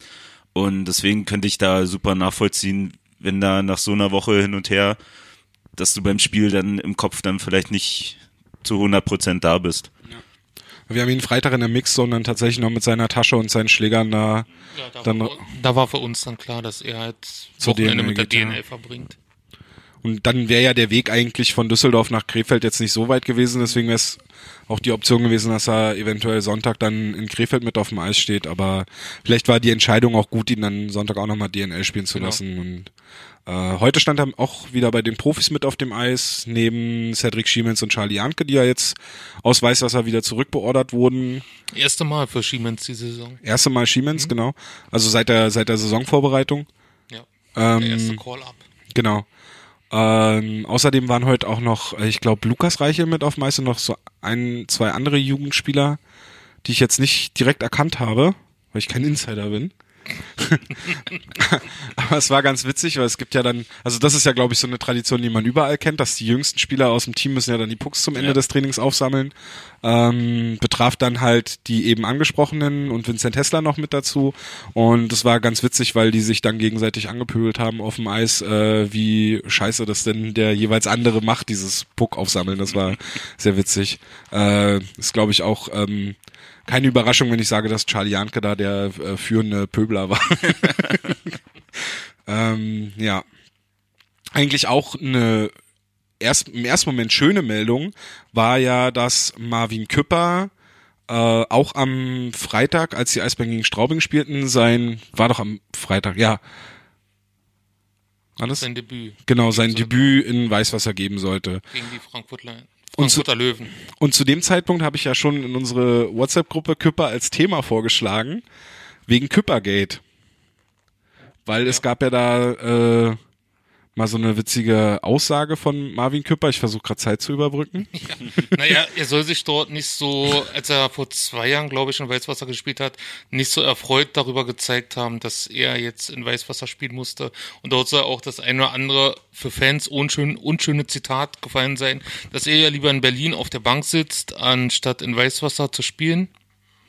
Und ja, äh, dass er sich nun im ersten Spiel nach seinem, also im Comeback-Spiel verletzt hat, ist halt tragisch. Spoilerwarnung. da wollte ich erst noch, also ja gut, also Marvin Küpper hat sich dann genau in dem ersten Spiel in der 39. Minute 37. oder in der 37. Minute Ja, er hat noch zwei Minuten verletzt länger durchgehalten. Mist. Nur er- informiert hier. Hat er einen Schuss abbekommen und sich das Jochbein gebrochen. Ja. Halleluja. Ja, so wie wir vorhin schon gesagt haben, also irgendwie hat der Bengel die Saison scheiße am Fuß. Also erstes Spiel in Tschechien, wo er sich verletzt hat, äh, dann ja zwischendurch, oder was sich halt ewig gezogen hat, dann halt jetzt in Weißwasser, Ja. irgendwie nicht seine, seine Saison bis jetzt. ja. Da wird er dann, denke ich mal, auch gelaufen sein, oder? So ein Jochbeinbruch braucht er ein bisschen, bis er abheilt. Ja, in der Regel schon. Also muss man halt gucken, wie, wie schnell das verwächst. Das Gute ist, er muss ja nicht mit so einer Maske auflaufen wie die Fußballer. so, er hat ja schon was auf dem Kopf. Ähm, Aber die Wahrscheinlichkeit, dass er was da drauf kriegt, ist halt, glaube ich, höher, oder? ähm, Ja. Aber das finde ich halt schon krass. Und der hat einen Schuss abgekriegt, ne? Also so stand es in der Äh, Pressemitteilung, äh, ja. Also einen Schuss abgekriegt, wo dir dann das Jochbein gebrochen wird, durch die Maske durch. Alter Aber das ist ja sowieso auch ein Thema gerade in der NHL, dass, Schüss, äh, dass Schüsse auf den Torhüter, dass die viele, ähm, wie ist das, Gehirnerschütterungen gerade zur Ja. Zeit haben. Und dass die meist im Training passieren. Letzte Saison hat sich doch Ben Bishop, oder vorletzte Saison, nee, vor ein paar Jahren auf jeden Fall. Also als Ben Bishop, naja, nee, ich, also Ben Bishop hat da noch bei den Tampa Bay Lightning gespielt und da spielt er ja jetzt, letzte Saison hat er da auch schon nicht mehr gespielt. Aber der hat einen Schuss unten aufs Kinn bekommen und hat dabei, äh, ich glaube, drei oder vier Zähne hat er verloren. Nur weil der Schuss auf die Maske ging und dann halt hier direkt, äh, direkt gegens Kinn gehauen hat und dadurch hat er halt äh, sich ein paar Zähne äh, kürzen lassen. Also das ist schon echt übel. Und welcher Goalie war jetzt kürzlich, ist ja auch erst wieder ein, ein, ein Maple Leafs Goalie ist äh, mit einer Gehirnerschütterung ausgefallen, weil er auch einen, einen Schuss aufs Kinn, also oder so auf die Seite bekommen hat und jetzt eine Gehirnerschütterung hat, deswegen. Ja, ist schon übel. Aber, naja. Dann, also deswegen meine ich eben mit der Spoilerwarnung, weil ähm, ich fand das ganz witzig, so diese Geschichte mit den Aussagen und die Fans in Weißwasser haben es ja nicht vergessen. Hm. Die haben ihn ja beim Einlaufen auch nochmal ausgepfiffen Ja. oder ausgebuht. Aber wie ich mir hab erzählen lassen, soll das während des Spiels dann noch halt soll er aufgrund seiner guten Leistung noch gefeiert worden sein und so. Also es war nicht durchgehend, dass er ausgepfiffen wurde und es gab dann noch einige Marvin-Rufe. Ja. Er hat dann, genau, er hat ja dann mit dem gebrochenen Jochbein zu Ende gespielt. Ja. Aber man kann jetzt sagen, von den allen Füchsen-Goalies hat er die beste Saison Saisonstatistiken mit 85, nee, 95 Prozent aller gehaltenen Schüsse. Und wie Thomas Oppenheimer die beste Schussquote Genau, bei den Eisbären. 33 Prozent. Ja, Wahnsinn. Ja, auch an kleinen Sachen soll man sich mal festhalten. Ja. Aber das ist echt übel. Also ich stelle mir das auch echt hart vor, ne? Dann hast du da so deine scheiß Knieverletzung überstanden und dann kriegst du einen blöden Schuss aufs Gesicht. hinten rein. Ist ja das, also ich habe es bis jetzt so noch nie erlebt gehabt, toi toi toi, aber ich glaube, das muss dich im Kopf so kaputt machen. So, Ja, das bricht dir einen Knochen quasi. so im wahrsten Sinne. ähm, Nein. so, äh, Bist du jetzt auf, Ei- bist du jetzt auf Eiszeit FM-Niveau mit den Witzen? Es musste ich im Kopf kaputt machen bei einem Jochbeinbruch. Es war jetzt halt der Schlag auf der Straße, den habe ich halt aufgesammelt. Ja, ja, das war mehr so aufs Allgemeine bezogen. ich verstehe schon, was So, du meinst. deswegen. Aber es ist übel, ne? Weil vor der Saison war er vielleicht bei vielen, oder war, war er nicht vielleicht, er war bei vielen Nummer eins vor Franz Repp. Für mich war es ja so 50-50. Aber es wäre darum gegangen, wer von den beiden wird die Nummer eins bei den Eisbären im Profikader. Und dann verletzt er sich so blöd. Und dann jetzt halt schon wieder. Dann ist Poulain noch da, der echt gute Leistungen zeigt. Bis auf einzelne Ausnahmen. Da habe ich auch echt die Befürchtung, ne, dass sie den Ja, ich glaube schon, dass das Rennen. Also Befürchtung klingt ist. schlechter, aber So, aber ich glaube, dass das Rennen jetzt äh, ziemlich vorbei ist, was die beiden angeht. Ja, vor allem wegen dem Alter auch. Also Franz Repp hat noch die besseren Perspektiven, könnte immer mal wieder für Lausitz, für die Lausitzer Füchse spielen und ja, bei Küper mit 24 Jahren, da ist halt vorbei. also meinst du, dass sollte Poulain verlängert werden, dass dann Dass eher Franz Küpper Repp, weg ja, und geht. Küpper dann weggeht. okay. Weil mit Franz Repp hast du ganz andere Optionen. Den kannst du nochmal für die Lausitzer Füchse auflaufen lassen und dann Anschitzka hier nochmal auf der Bank sitzen lassen von der DNL-Mannschaft. Da ist man ein bisschen flexibler und bei Küpper halt nicht mehr. Ich kann mir auch nicht vorstellen, dass er nochmal so ein Jahr hier mitmacht. So, wenn du eigentlich mit drei guten Torhütern in die Saison gehst und das hin und her, kann ich mir nicht vorstellen, dass er sagt, okay, ich zieh's nochmal durch. Also irgendwann wird er auch sagen, so jetzt muss ich dann doch irgendwo mal als einstehen. Ja, Problem ist halt, dass die Eisbären jetzt aus jetziger Perspektive ja nicht, nicht, nichts für die Verletzungen können. Nein, das nicht. Aber ich meine, das sind ja dann doch schon die, die Vorteile, die halt bei, bei Franz liegen. Die Spiele, die er gemacht hat, durch mal eingewechselt, waren, waren gut. Ja. So, die fand ich gut. Ähm, und Küpper ist ja jetzt dabei, sich immer wieder zurückzukämpfen aufgrund seiner Verletzungen. So, und so talentiert finde ich ihn dann auch nicht, dass er, dass er das dann halt alles so eins zu eins in kurzer Zeit wieder auffüllen kann. Deswegen, mal schauen. Jetzt haben wir, glaube ich, so ziemlich alle sportlichen Themen abgehakt. Glaube ich. Haben wir noch eine Frage bekommen? Nein, Fragen haben wir ja heute gar nicht Naja, hätte ja sein können, dass wir, dass wir jetzt äh, im nach, dass trotzdem jemand eine Frage gestellt hat. Nee, aber Grüße an Alter Elch, der schiebt gerade vor 29 Minuten, zwei Stunden sind heute Pflicht. Na, 42 haben wir schon geschafft. Okay. Wir können jetzt noch die Trainerdiskussion einsteigen, die wir vorhin schon mal angeschnitten haben. Da sind wir da eigentlich durch, haben wir doch alle gesagt, oder? Ich habe noch nicht gesagt, dass ich mir Thomas Popisch als Trainer wünsche. Aber das habe ich, glaube ich, schon mal irgendwo erwähnt. Aber wäre das dann nicht so eine Sache wie vom kleineren Team nach oben holen, wie bei Mike Stewart? Ja, aber du wirst ja jetzt auch kein, du wirst ja jetzt nicht Pavel Groß von Mannheim weglocken können. Und dass Don Jackson nochmal zurück nach Berlin kommt, halte ich auch für unwahrscheinlich. Vielleicht gibt's ja noch irgendwo so einen alten NHL-Holding-Trainer. Vielleicht kann man ja Barry Trotz von den Islanders loseisen. Verdient ja da auch nur dreieinhalb Millionen, ne? Schnellwelle. Ja, vielleicht Marco Sturm. Als Praktikanten. Weil er jetzt im System ist, ne? Ja, keine Ahnung. Es war auch albern. Äh, nee, also ich, also wenn, wenn, wenn wir jetzt nochmal zurückkommen, wenn die wirklich einen Neuaufbau wagen würden, beziehungsweise wenn die sich eine gewisse Zeit geben, um und einen Plan haben, wie sie wieder zurück zum Erfolg kommen wollen, langfristig. Und nicht einfach nur, jetzt läuft's mal ein paar Spiele nicht, wir müssen den Trainer rausschmeißen oder wir brauchen unbedingt noch einen neuen Torwart und so eine Geschichten. Ähm, warum dann nicht auf einen Trainer von einem kleineren Team setzen? Und Probisch zum Beispiel hat ja gezeigt in Bremerhaven, dass er was aufbauen kann und auch damit arbeiten kann, wenn dann mal äh, Spieler das Team verlassen. Der Fokus wäre halt ein ganz anderer. Das ist natürlich unbestritten. Ich glaube, in Bremerhaven ist es normal, dass keine Journalisten beim Training zuschauen. Das hast du ja letztens auch bemerkt, als du dort im Urlaub warst, ne? ja, das war ja kurz nach dem Training. Jetzt da da- warst du da und es war kein anderer da. Da wurde ich sogar von irgendeinem Spieler, den ich nicht erkannt habe, auf dem Parkplatz gegrüßt. Also, moin. Und ich so, ja, hallo. Ja, Von Mike Moore. ja, wahrscheinlich. Ja, deswegen. Ja, aber was bei dem Trainerding ja auch immer wieder interessant ist, ist ja äh, mit, mit Fleming. So finde ich halt auch immer noch eine irgendwie eine Personal, wo für mich in der Situation so ein bisschen Fragezeichen hinten steht. Also ich habe es ja schon nicht wirklich verstanden, warum der aus äh, von von drüben nach Europa gekommen ist. Ähm, für mich war da eigentlich bis dato so ein bisschen der Gedanke, okay, vielleicht gucken sie, dass der vielleicht mal einspringt, dass er der Nachfolger von Jordan wird. Ähm, würde ich auch interessant finden, weil ich könnte mir halt auch vorstellen, dass der auch eine Idee hat, wie man spielen kann, wie man Sachen entwickelt hat. Er kann ja nun auch mit jungen Spielern arbeiten.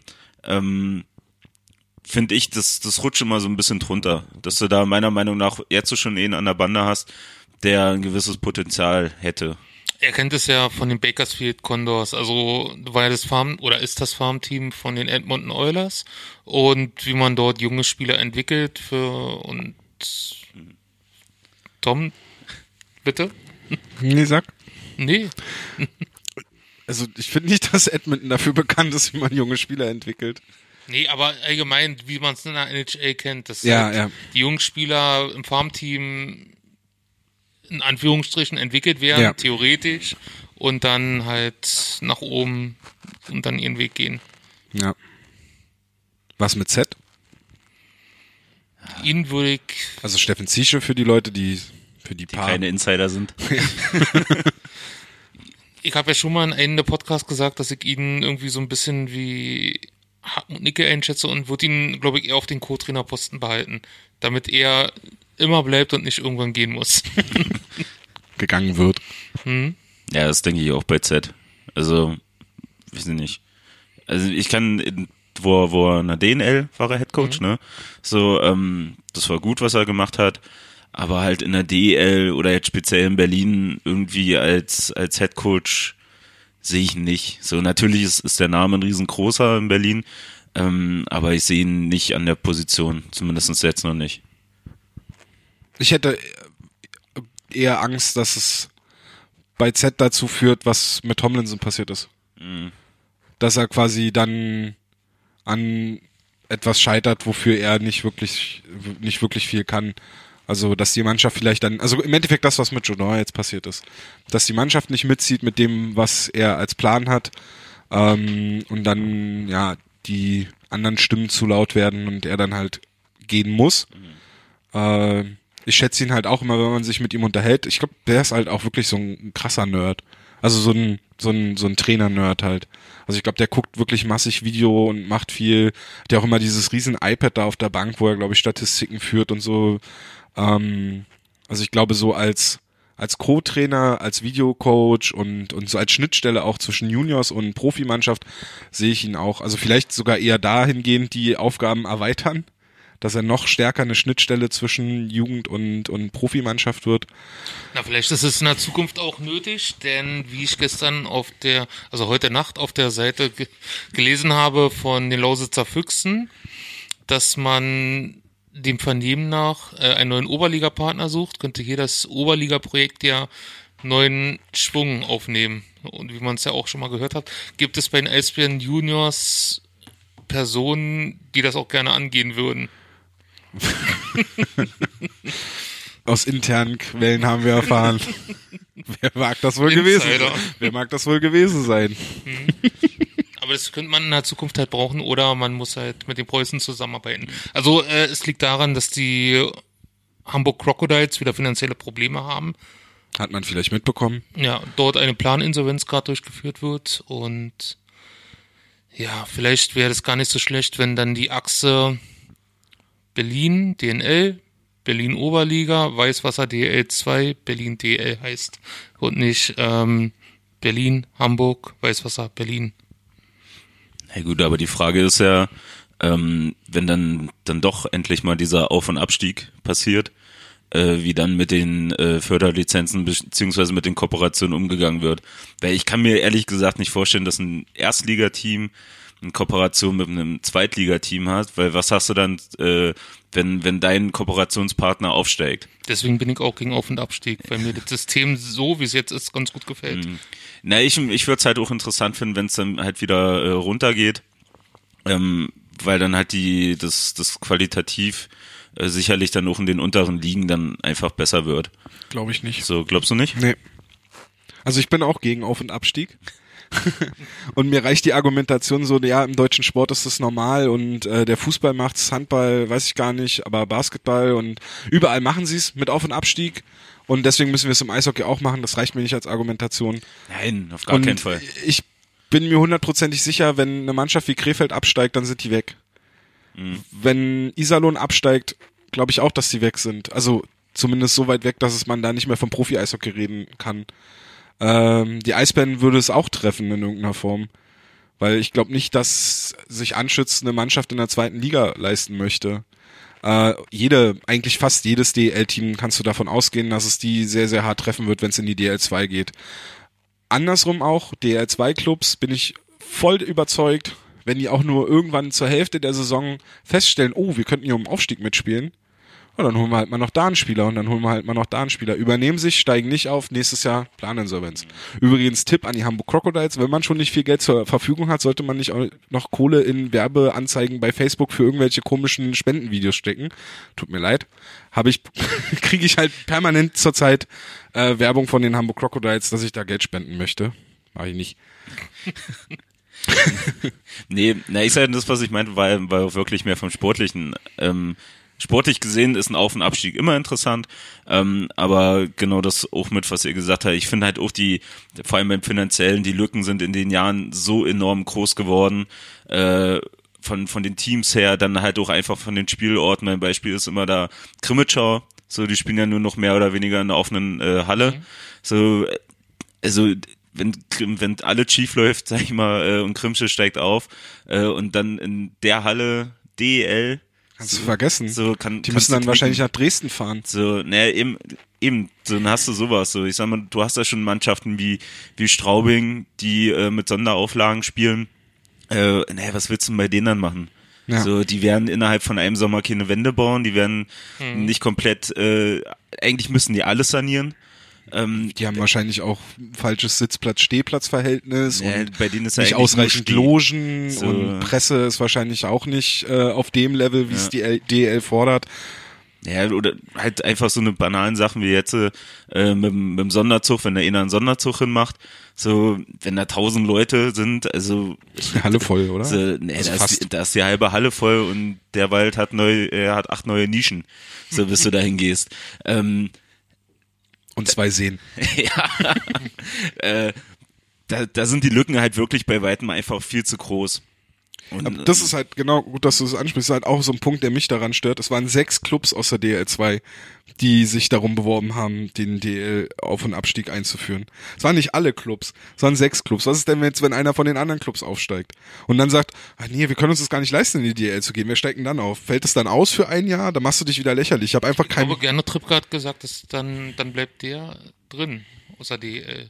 Ja, aber dann hast du ja dann, dann bist du hat- sportlich dann, hat- genau, abgestiegen. dann hat man genau sowas wie damals, als die Frankfurt Lions quasi Genau. abgestiegen sind, aber Jahr- Schwenning irgendwie insolvenz gegangen ist und die Frankfurt Lions drin geblieben sind und dann deutscher Meister wurden. Ja. Ja. Oder was, was wir schon mal hatten gegen, gegen Essen, wo es klar war, dass die in, in die Insolvenz gehen und wir Playdowns gespielt haben und das waren eigentlich drei Spiele um die goldene Ananas. So, also von der Stimmung war es mega. So, weil jeder wusste, nichts passiert. ähm, aber klar, das macht dann überhaupt keinen Sinn und du machst dich halt mehr oder weniger lächerlich. Und das ist Genau halt eine das ist Sache. es im deutschen Eishockey. Genau, wollte ich auch gerade sagen. Das ist genau das, was das deutsche Eishockey momentan oder äh, generell nicht mehr braucht. Dieses scheiß Sommertheater jedes Jahr, dieses, diese Kacke, sich immer wieder lächerlich zu machen, das können andere Sportarten machen. Fußball macht das sehr gut, können sie gerne weitermachen, können sich gerne kaputt wirtschaften.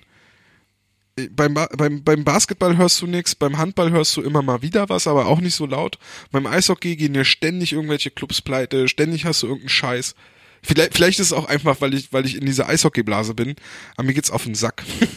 Und ich find's echt angenehm, dass du jetzt so ein paar Jahre Ruhe, eigentlich seit die Hamburg Freezers raus sind und, und, und Bremerhaven drin ist, klar, du hast immer wieder die Diskussion mit Krefeld gehabt, mit der Halle. Ähm, du hörst immer mal hier und da, dass es schwierig ist. Auch bei den Eisbären ist ja nicht alles rosig. Da wird ist ja auch im Endeffekt ein, ein, ein Spiel mit dem Feuer. Wenn ein Anschütz irgendwann sagt, nö, ich leiste, leiste jetzt keine Patronatserklärung mehr, dann ist halt auch Feierabend. Aber, Aber- die Eisbären haben ja äh, immer wieder die Möglichkeit, also die, der Vertrag mit der Mercedes-Benz Arena oder den Arena-Betreiber, also damals Ja. O2 wird, lief ja damals nur für acht oder zehn Jahre Und ich glaube, vor acht Jahren war das. Und dann verlängert sich das jetzt immer nur, wenn es nicht äh, widerrufen wird, für ein Jahr. Das heißt, die Eisbären könnten theoretisch äh, nächste Saison oder übernächste Saison schon wieder im Valley spielen. Kann man übrigens in der Bilanz nachlesen von denen. Ja. Sollte man mal tun. Interessierte Leute, die Insider wissen und so weiter. naja, ihr wisst schon. ja, da steht ganz öffentlich, äh, öffentlich drin, dass das immer nur für ein Jahr gilt und ist halt so, wenn die Eisbären theoretisch absteigen würden, kann ich mir nicht vorstellen, dass die in der Mercedes-Benz Arena bleiben würden. Nee, natürlich nicht. Aber dann bist du halt wieder im Valley, dann hast du weniger Sponsoreneinnahmen. Ob Anschütz immer noch dasselbe Geld reinstecken will oder überhaupt noch Geld reinstecken will, ist halt die Frage. Du hast, du, du verlierst halt viele Möglichkeiten. Ähm, Und bist dann im Farmteam von Bremerhaven. oh, geil. Das ist ja geil. Oder dann in Dresden, bis dahin sind wir das Farmteam von Dresden. Ja. Aber so das Abschreckendste Beispiel bei dieser ganzen Auf- und Abstiegsgeschichte ist für mich immer Freiburg, die ja damals in DL aufgestiegen sind, wo sie ganz klar Meister geworden sind, ganz klar die Hauptrunde gewonnen haben. Und im ersten Spiel gegen Berlin gleich die Mega-Klatsche bekommen Genau, und haben, dann, 8-0 oder so. ja, und dann aber auch generell abgestiegen sind mit einem Torverhältnis von, weiß ich, 12 zu 257 oder sowas. Und, äh, dann auch einfach runtergereicht worden sind. Ich glaube, das ging ja für die dann teilweise bis bis dritte oder vierte Liga runter. So und jetzt sind sie gerade dabei, wieder vernünftig zu wirtschaften und sich wieder was aufzubauen, wo- es weitergehen kann. Ähm, ja, und das sind halt die Sachen, dass die Lücken einfach zu groß sind von der ersten in die zweite Liga. Und ich sehe dann halt auch nicht, dass das langfristig hilft. Also, das, ich, ich kann mir nicht vorstellen, dass da eine Mannschaft kommt wie beispielsweise Bremerhaven, die ja halbwegs vernünftig wirtschaften für die DEL, die auch damit umgehen können. Man, also ich glaube tatsächlich, dass sie so arbeiten, dass sie gewissen Spielern halt versprechen, pass auf, du wirst hier weniger verdienen. Wenn du dich gut empfiehlst, spielst du äh, nächstes Jahr bei einer größeren Mannschaft, kannst da deutlich mehr Geld verdienen. Ich glaube, so arbeiten die da und anders funktioniert es auch nicht mit den Verpflichtungen, die die da machen. Aber wenn es funktioniert, ist es gut, die übernehmen sich nicht. Die haben eine sehr schöne Halle, finde ich. Ähm, die haben es geschafft, sich als gewisse Marke da zu platzieren. Also da ist ja auch eigentlich fast immer die Halle voll und ähm, ich sehe halt nicht, wie das funktionieren kann, wenn halt Auf- und Abstieg ist und Bremerhaven, wenn es vielleicht mal eine Saison nicht, eine Saison nicht funktioniert und Bremerhaven so ein bisschen umherstolpert, vielleicht sogar vom Abstieg bedroht ist, dann ist es halt ein Problem, weil ich denke, dass Bremerhaven dann nicht direkt wieder zurückkommen kann, beziehungsweise ja dann gar nicht so arbeiten kann. Oder sich vielleicht völlig übernimmt, weil dann irgendwelche äh, Risikotransfers getätigt werden oder sonst was. Also ich, äh, ja, wie gesagt, ich bin kein großer Fan von dem, von dem ganzen Ding. Ich habe das jetzt, während Tom geredet hat, nochmal rausgesucht, äh, den Jahresabschluss und weil Flo hat mich ziemlich skeptisch angeguckt. Ich glaube, du wusstest gar nicht davon, dass das immer nur Nee, mich hörst du zum ersten Mal, Ja, ganz ehrlich. und äh, ich lese das jetzt mal vor, wie es hier drin steht. Die Eisbären tragen seit Beginn der Saison 2008-2009 die Spiele in der Mercedes-Benz Arena, ehemals O2 World am Ostbahnhof Berlin aus. Hierzu wurde ein Mietvertrag von anfänglich sechs Jahren bis Ende der Spielsaison 2014-2015 abgeschlossen, der sich im Falle der Nichtkündigung jeweils um eine weitere Saison- Spielsaison verlängert. Die jährlichen Handyvertrag. ja, genau. Äh, Die jährlichen Mietaufwendungen sind dabei abhängig von der Anzahl der Heimspiele sowie weiteren Va Variablen, in Klammern Besucheranzahl. Die sich heraus ergebenden sonstigen finanziellen Verpflichtungen werden auf eine 1,631 Millionen geschätzt. Steht da auch was von Staffelmiete, weil das würde ja die jährlichen Ticketerhöhungen erklären. Es ist allgemein witzig, dass die Eisbären ja quasi irgendwie der Anschütz Entertainment Group gehören. Die Halle gehört der Anschütz Entertainment Group. Dieser ganze Platz gehört der Anschütz Entertainment Group. Und trotzdem müssen die Eisbären an ihren Besitzer für seine Halle Miete bezahlen. Finde ich lustig. Und jetzt kommt noch ein Satz, äh, die weitere sonstige finanzielle Verpflichtung in Höhe von, äh, muss man nochmal umrechnen, weil das mit den ganzen Bilanzen, also 1000, nee, 305 335.000 Euro bestehen zum 30. April 2016 durch die Anmietung eines Trainingscenters in Hunschenhausen. Der Mietvertrag wurde bis 30.04.2025 geschlossen. Also bis dahin ist der Valley sicher. Hashtag Valley bleibt. Ja. Wenn äh, ihr den Podcast hört, dann äh, habt ihr noch, also wenn ihr den Podcast gleich am Veröffentlichungstag hört, dann habt ihr äh, noch genug Zeit, euren Tag umzugestalten und am heutigen Mittwoch äh, in den Fanbogen zu gehen am Abend. Ich bin immer wieder über deine Brücken erstaunt. Naja, es hat sich jetzt, jetzt Ja, hat sich, ja. es war nicht so geplant, aber es, äh, nee, aber ich finde die immer wieder gut. das war jetzt gerade sich gerade angeboten. Nee, weil heute ist nämlich wieder Fanstammtisch um 19 Uhr, ne? Korrekt. Ja. Im, im Fanbogen. Ähm, das Thema ist leider immer noch dasselbe. Ihr mit eurem scheiß Fanbogen. Ja, ist Ich voll zit- schlimm, ne? Wir Ich stehen gar nicht jetzt hinter der der Mannschaft. Eisbären-Gruppe. Ja, stehen gar nicht hinter der Mannschaft und Ja. so. Ähm, nee, das, das Thema ist halt immer noch da, was, was passiert mit dem Bogen. Mittlerweile hat man schon bei ein, zwei Punkten ähm, beziehungsweise Möglichkeiten, wo es dann in Zukunft weitergehen kann, äh, leichte äh, Gespräche geführt, beziehungsweise stehen Termine für Gespräche, ähm, wo man dann halt klärt, was geht, finanzielle Geschichte natürlich ganz vorneweg.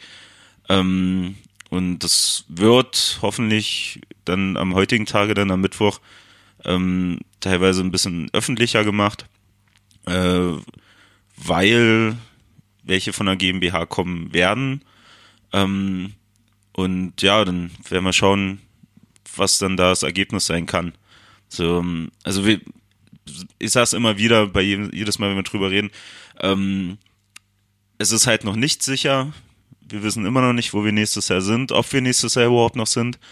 Den Aspekt darf man auch nicht aus den Augen verlieren und ja, es geht halt weiter. Haben wir dazu auch noch aufgerufen, obwohl es gar nicht eigentlich auf unserer Liste stand. Gut.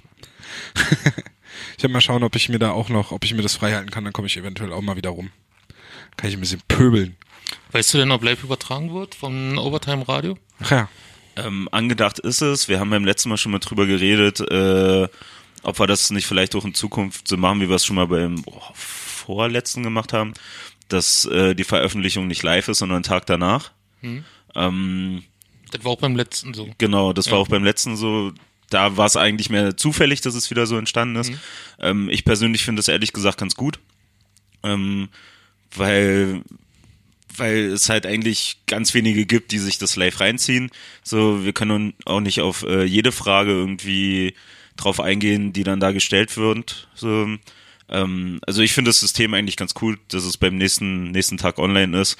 Und wem es interessiert, kann das immer noch nachschauen. Ja. Wir werden es dann wieder verlinken, Ja, wie wir es bei den letzten beiden Malen gemacht haben. genau. Ich war, ich habe noch, ähm, weil wir uns ja irgendwie ein großes Thema des Hauptstadt Eishockey Podcasts sind ja die Mottospieltage. Wir haben uns ja beim letzten Mal äh, oder Geht's wieder um die Catwurst? wir haben uns ja mal eine Zeit lang äh, vor, vor einiger Zeit äh, sehr stark über die ähm, über den Berlin-Tag aufgeregt, Hm, sehr zerrissen. Und jetzt war letzte Woche bei den Toronto Maple Leafs ein Next-Gen-Spiel, hieß das, wo alles im Fokus auf Kinder stand. Und die haben das wirklich komplett abgefahren. Die haben äh, also sogar die, die Übertragung bei Sportsnet, diesem äh, kanadischen Fernsehsender, da waren Selbst die äh, Reporter waren Kinder. da waren, ne? genau, da waren immer der, die normale Reporterin und die hatte halt eine äh, Kinderassistentin. Das Intro wurde von einem Kind gesprochen. Auch äh, die Startaufstellung, ne? Die Starting Six auch Genau. von Kind. Es gab Also einen. Kindercoach quasi, der dann reinkam, die Startaufstellung vorgelesen hat. Als die Spieler reinkamen, kamen dann halt noch ein Haufen Kinder rein und so. Das war alles von vorne bis hinten durchgeplant. Die Aber Maple Leafs. Ganz auch kurz. ein Kamerakind? Bestimmt gab's auch Kamerakinder. Also zumindest gab's in sich der, farblichen Bilderrahmen aussuchen? zumindest gab's in der Produktion auch Kinder, die da mit dabei saßen. Ja, ja. Ähm, aber die Maple Leafs haben auch ihren Social, ihre ganzen Social Media Kanäle äh, darauf ausgerichtet. Das Logo halt so ein bisschen in diesem Pixel-Look gemacht. Äh, die hatten eine andere Projektion am Anfang und sowas. Also es war wirklich äh, von vorne bis hinten echt beeindruckend, was sie da aufgefahren haben für so ein Mottospiel. Und äh, bei den Eisbären war halt vor kurzem eine Kings Night. ja, bis auf das, dass das Scotchin da war, hat man nicht viel davon gemerkt. Ja, das äh, fand ich ein bisschen, bisschen lahm. Und da bin ich sogar noch später gekommen, aber da habe ich auch nichts verpasst. Ich hab's, äh, mit dir habe ich drüber gesprochen und ich habe es äh, von Kommissarov auf Twitter gelesen. Da war ja wieder nix. Ich war nicht da, ich habe Weihnachtsfeier gehabt. Ja, ne, ne, die war wahrscheinlich mehr LA King-Style Ich als. habe meine eigene Night gehabt. Ja. Also man hätte ja groß was verkünden können eigentlich an dem Tag, aber Zum Beispiel, dass die LA Kings eventuell ein Spiel bei in der Mercedes-Benz Arena austragen ja, könnten. hätte man machen können. Aber wenn halt die Liga noch nicht so weit ist, dann ist es halt noch nicht so weit. Ja, das stimmt. Die LA Kings hatten jetzt vor kurzem auch, das war Montag auch ein Mottospiel. Hm? Eine 90er Jahre. Ne? Eine 90er Jahre Party. Das war auch Aber ich muss dazu sagen, also es war zwar viel angekündigt und auch der übertragene Sender Fox äh, hat äh, diese Glowing Pucks äh, gezeigt, Genau. äh, aber auch nur in der Spielwiederholung, nicht im Live-Spiel. Ja. Und es wurde einiges gemacht mit den Songs, also die Musik war natürlich alles 90er, paar Serienstars, aber das, was man über Social Media mitbekommen hat, war jetzt auch nicht so großartig. Da ist auch nicht viel passiert. Was ich cool fand, war, die hatten äh, einzelne Spieler im Vorfeld, ähm, hatten so alte Bilder aus den 90ern quasi rausgesucht. Ich hatte auch eins getwittert von äh, Jonathan Quick äh, aus den 90ern, wo er irgendwie so ein bisschen aussah wie, wie Eminem oder so, keine Ahnung. Ähm, So Real Slim Quick. so, ja, so real, cre- äh, so, ja, egal. Ähm, Äh, ja, und dann diesen Glowing Pack, den haben sie im Pre-Game da irgendwie noch großartig erzählt. Ach, am Sonntag war das, genau, dann bin ich eh zum Sonderzug los. Äh, aber das fand ich auch ein bisschen dann doch auch lahm. Also auf Social Media ist halt ein bisschen was passiert. Ähm, die haben mit ihren normalen dritten Jerseys gespielt, diese grauen. Die haben nicht mal irgendwie ein Retro-Trikot gehabt. Ja, Es ist ja in der NHL sowieso nie, dass die aber die hätten ja mit den lilanen spielen können oder mit ihren gelb-lilanen. Die hatten sie ja auch schon mal an. Also das irgendein Trikot, was sie schon mal hatten, hätten sie ja mal spielen können. Aber das ist so mehr 70er, 80er. Ja. Das Beste von heute. Aber das, was sie jetzt hatten, aber das, was sie da anhatten, war jetzt auch nicht das Trikot, was sie in den 90ern getragen haben. Nein. Also das war nicht mal die, das alte Kings-Logo, sondern war schon dieses neue Kings-Logo. Ja. Aber 90er Jahre Party könnte man, oder 90er Jahre Mottospiel wäre ja mal so ein Ding. das wäre zumindest musikalisch. Ich glaube, für Wally wäre da einiges dabei. auf jeden Fall, auf jeden Fall. Das ist ja eigentlich nur eine Gigi-Playlist von irgendwo finden, oder? War, Ja. Gigi war doch 90er, oder? War das? Nee, es war eher 2000, Ja? aber 90er passt schon mit. Da ging das los wahrscheinlich. Ja. ja. Und sonst? Schön mit Buffalos zum Spiel? Hast du noch welche? Nee, auf gar keinen Ich hatte nie welche. Aber wenn hier mal irgendwann so eine 90er Jahre Nacht stattfinden sollte, würdest du dann in so einer Techno-Taucherjacke mit Schlaghosen kommen, Tom? In, in so absolut Neonfarben und so, so die mit doch immer, oder? Haargel drin und so weiter, alles nach ja. oben, also Raver-mäßig. Ja, geh ich so, wie ich damals zur Love Parade gegangen bin, auf jeden Fall. Mit den Kuhfell-Boots. Ich war früher wirklich auf der Love Parade. Ja, ich auch. Ja, das habe ich mir gedacht. da bin ich gegen eine Laterne gelaufen. Ich nicht. Ja. Und ich war nicht unter Drogen. ja. Ja. Ich, die ganz, wir sind so außen gelaufen und ich habe die ganze Zeit zu den Wagen so geschaut, so nach links. Und dann, es war, war- war keine Laterne, es war so ein äh, Schildermast. Ja. Der kam dann irgendwann und dann bin ich dagegen und dann bin ich vorbeigelaufen und habe so getan, als wäre nichts gewesen. Hast Ja. ganz cool getan. Ja, wie heute auch. Einfach weiter getanzt. Immer weiter getanzt, äh, rumgewackelt. Ja, 90er Jahre Party wäre cool. Ja, findet man jetzt eine Überleitung. Ich war vor ein paar Jahren auf so einer 90er Jahre Party. Da ist Roxette, nee, wie hießen die? Äh, Rednecks? Die Rednecks, die sind da live aufgetreten. Das war vielleicht bekloppt. Aber da sind Leute so rumgelaufen, wie du es gerade beschrieben hast. Ja. Also die haben dann zumindest so halbwegs den Kleidungsstil wieder, wieder angehabt. Aber viele Leute laufen ja mittlerweile eh wieder so rum wie damals. Also insofern, Das kommt alles wieder. es kommt alles wieder. Ja, es wäre aber gut. Also, wenn man hier mal sowas machen würde, alle holen dann ihre 90er Jahre Trikots raus. Oh ja. Man könnte dann gute GIFs machen. Jetzt hast du die Überleitung gefunden. Ja. Aber, tja. Wir machen ja keine GIFs mehr. Vorerst. Vorerst. Dem einen oder anderen wird es aufgefallen sein. Hauptstadt Eishockey postet seit vor Weihnachten war das. Letztes Spiel vor Weihnachten. Äh, keine GIFs mehr. Mittlerweile findet man auch keine GIFs mehr. Ich wurde tatsächlich sogar schon angeschrieben, warum es bei uns keine God Save McQueen GIFs mehr gibt. Ja, allgemein kommen ja immer wieder bei strittigen Szenen äh, via Twitter Mentions rein. Äh, ja, hier und davon bräuchte ich ein GIF und hier und da und Ja. Es liegt daran, dass wir eine Mail von der Telekom bekommen haben mit der freundlichen Bitte, alle GIFs und Spielszenen auf unseren Social Media Kanälen zu entfernen, weil das natürlich ein Lizenzbruch, nee, Bruch ja nicht, weil wir haben ja die Lizenz. War eine Urheberrechtsverletzung. War eine Urheberrechtsverletzung. Ist auch okay. Also wussten wir ja, dass es im Endeffekt so ist. Äh, wir hatten halt nur gehofft, dass die Telekom oder die Liga da ein bisschen anders mit umgeht. So wie die NHL zum Beispiel. Ähm, so wie die NHL zum Beispiel. Äh, wir hatten, hätten uns auch gefreut, wenn wir da mal irgendwie in einen Austausch gekommen wären. Das ist leider ein bisschen im Sande verlaufen. Wir haben weder auf Anfrage einen Rückruf bekommen, noch ist da mal jemand ans Telefon gegangen, als wir da angerufen haben. Das ist ein bisschen schade, weil wir wissen halt, dass die, ähm, die GIFs halt auch, naja, zum einen was für die Reichweite halt für uns ganz gut. Das war natürlich hilfreich, das wissen wir. Ähm, aber es ist halt auch einfach besser gewesen, gewisse Spielszenen zu erklären, gewisse Spielszenen äh, aufzulösen. Und natürlich war es halt auch für die Leute, die äh, vielleicht jetzt auf Arbeit hocken oder gar nicht die Möglichkeit haben, die Spiele zu schauen, aber mal kurz bei Twitter reinschauen können, die vielleicht sogar Benachrichtigungen aktiviert haben, wenn wir einen Tweet raushauen, keine Ahnung, äh, war es gut, weil sie dadurch die Spiele verfolgen konnten. Und ja, deswegen, das ist der Grund, warum wir jetzt keine GIFs mehr machen. Das ist schade. Wir hoffen aber, dass wir das mittelfristig äh, wieder irg in irgendeiner Form wieder machen dürfen. Ähm, ja. Bei den Profimannschaften ist es so, das wissen wir, dass sie pro Drittel ein Video posten dürften vom Spiel. Ja. Aber wir hoffen, dass wir irgendwann zeitnah wieder GIFs anbieten können und dann halt Dass auch man wieder, dort in den Dialog kommt. dass man dort irgendwie in einen Dialog kommt. Sie vielleicht Äh. mal auch in die NHL schauen, wie das aussehen könnte. Ja. Und dann könnte es eventuell wieder Hauptstadt Eishockey GIFs geben. Ja. Aber erstmal haben wir 803 Spieltagsgifts gelöscht, Ja. kurz vor Weihnachten. Genau. Also es sind auch keine mehr auffindbar auf der Website, weil die ja immer von Twitter verlinkt waren. Und nee, die von Twitter verlinken. Die von Twitter verlegt. Aber es gibt, glaube ich, Ja. Mhm. drei GIFs, die ich mal irgendwie so äh, nur für die Seite gemacht habe. Und Ich glaube, die sind nicht gelöscht. Ja, na Also dann, deshalb- aber mal los.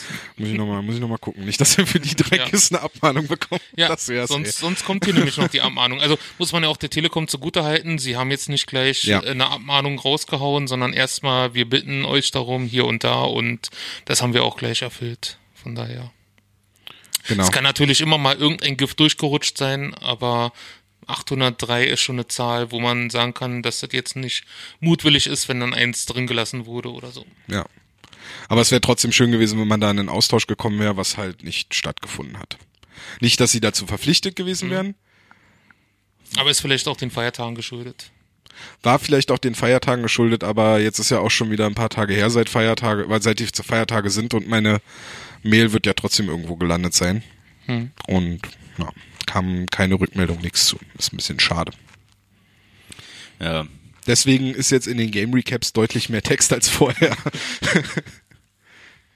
Ich find's halt echt schade, wenn, also unabhängig, dass es jetzt hier äh, in unserem Rahmen ist, oder bei euren, ihr seid ja bei weitem aktiver bei Twitter als Icke jetzt, obwohl ich es für mich entdeckt habe. Ich wollte gerade sagen, du gibst dir ja Mühe, seitdem du Ja, ich hab Teil des Podcasts bist. ich du guckst Auswärtsspiele, seit du Teil Ja, des Podcasts mich bist. voll versaut, und, du Leute, fäng, ja. und du bist aktiv auf Twitter Ja. und postest irgendwelches krudes Zeug über Julia Engelmann. Ja, ich Folgst sogar. super. Folgst sogar. Ich fand ich nee, aber ich meine, ich ich find's ich find's halt schade halt bei sowas, wenn da halt so rigoros äh, gegen vorgegangen wird, weil im Endeffekt ist es eine Sache, die die den Sport halt wieder trägt, nach außen bringt, dann Leute stoßen drauf, die damit nichts zu tun haben und es ist halt nochmal im Endeffekt nochmal eine andere Werbung vielleicht.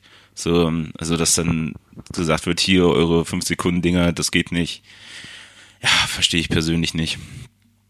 Aber wer weiß, vielleicht findet sich ja doch noch eine Lösung. Ja, das wäre halt schön, weil wir das halt auch gerne gemacht haben. Wir das oder ich habe das halt auch immer irgendwie als so eine Art Werbung für die DL verstanden, weil wir halt ja auch manchmal Szenen genommen haben, die jetzt nicht unbedingt in den Highlights aufgetaucht sind. Wir haben natürlich auch mal Szenen genommen, die fragwürdig waren, also Spielszenen, die die DL vielleicht nicht nach außen sehen will. Aber man kann da halt Sachen auflösen und man kann da halt auch mal in naja, in zehn Sekunden oder so, in, in kurzen Schnipseln halt gewisse Situationen einfach, wenn zum Beispiel Entschuldigung, Flo hat wirklich Cola mitgebracht. ähm, wenn Zum Beispiel, wie war das im Spiel gegen Iserlohn, dieser Videobeweis mit der Parallaxe? Hm, mit der Latte, ne? Ja, da gab's ja diese, diesen Videobeweis, wo nicht ganz eindeutig zu sehen war, ob der Puck hinter der Linie war oder nicht. Äh, im, im, in der Videoansicht war es natürlich zu sehen, aber es war halt, äh, man muss halt diesen Parallaxe-Effekt mit einbeziehen. Hätte man mit einem GIF schön auflösen können, hätte man dazu schreiben können, so muss man halt dann irgendwie über Twitter das versuchen zu erklären. Man diskutiert halt ähm, und und und äh, ja. Jetzt Aber- haben wir halt ein Video genommen von Pavel Barber, wo das aus der NHL erklärt wurde. Und vom den- Fernseher abgefilmt. Genau, vom Fernseher abgefilmt und ähm, den Wikipedia-Artikel dazu, was überhaupt eine Parallaxe ist, damit die Leute sich das anlesen können. Und das hat man sonst gleich während des Spiels hier, so sieht's aus, anhand dessen zeigen können. Ja. Spart auch Datenvolumen, als wenn man mitten im Spiel ähm, den Telekom-Stream aufmachen muss und da schauen muss, äh, was da jetzt gezeigt wird, wenn man mal schnell auf Twitter schaut und nah das GIF sieht. Tja. Naja. Wie gesagt, wir hoffen, dass wir da nochmal in einen Austausch kommen und vielleicht da irgendwie eine Möglichkeit finden. Ähm, vielleicht hört ja der ein oder andere Podcast auch zu und kann da mal ja stunk machen, keine Ahnung. Die ganz gute Verbindung zur DL haben, weil sie in der Nähe wohnen. Nee, bevor da groß geworden sind in Neuss. Aber da spielt ja nur der Inliner-Verein oder Ja. sowas, habe ich gestern gehört. Genau. Ja. Äh, wir sind durch mit unseren Themen. Haben wir die zwei Stunden wollen? Nee. Nein, natürlich nicht. Wir sind bei einer Stunde Das ist 15. ja mal ganz angenehm. Das ist, glaube ich, ganz angenehm. Ich hoffe, der alte Elch verzeiht uns, Ja. dass wir so schnell durch mit unseren Themen sind. Ja, ist ja für viele eine, eine Pendelstrecke. Ja. Nächste Woche sind wir schon wieder da. Wenn wir natürlich jetzt noch ein bisschen verlängern wollen, können wir noch kurz über DNC Hockey Ja, dann reden. lass uns kurz über Dump and Chase reden. Ja, ihr habt's ja alle bekommen. Ja. Ich hab's auch bekommen. Hattest du, Tom, äh, noch irgendwelches ähm, Material dabei? Hier ähm, T-Shirt oder ein- ja, Sticker. Ein Sticker. ein Aufkleber Ein Klebi. Ein Klebi. fürs, Kle- fürs Sticker-Album. du hast also mit Prämie genommen. Ja. Aber es war ja dann, was, was war das? 5 Euro, glaube ich, war das niedrigste. Genau. Oder die, die geringste Stufe. Die 57, oder? Nee, 97. Also es war die zweite Stufe quasi. Es Ja. war nicht nur das Heft, sondern es war dann die zweite Stufe. Also ein Heft und ein Klebi. Ich wollte nur das Heft. Ja. Die Prämien waren mir alle nicht so. Wie ist denn dein Eindruck vom Heft? Ja, wie Elf Freunde, ne? Oder wie ähm, der Ableger von Elf Freunde. Wie hieß denn der? No Sports. No Sports. Sports, ja. Ja. Ah, Das hat man schon wieder vergessen. Den gibt's auch nicht mehr. ja. Ähm, ja, ganz nett. Äh, ich habe noch nicht äh, so komplett durchgelesen alles, aber es wirkt schon mal, die Fotos sehen gut aus. Da ist natürlich mein Blick eher drauf gerichtet. Und der Mix stimmt auch. Also es ist nicht nur NHL, sondern du hast auch hier mit diesem einen Hopper was dabei, ne, der in Nordkorea oder so war. Dann hast du hier so eine Kuttengeschichte aus Augsburg. Ja. Also ich glaube, der Mix ist schon ganz okay fürs erste Heft und ja, kann man drauf aufbauen. Ich fand auch, fand es auch gut, den Mix au- auch in Ordnung. Also im Endeffekt wiederhole ich halt das, was in anderen Podcasts schon gesagt wurde, was du jetzt gesagt hast. Äh, deswegen das ganze Lob, da bin ich eigentlich soweit d'accord. Das Einzige, was mir ein bisschen auf oder was mich ein bisschen gestört hat oder was mein was was ich für einen Eindruck hatte, war bei der äh, Titelgeschichte von Dominik Hahun habe ich nie den Eindruck gehabt, dass sie tatsächlich dabei waren.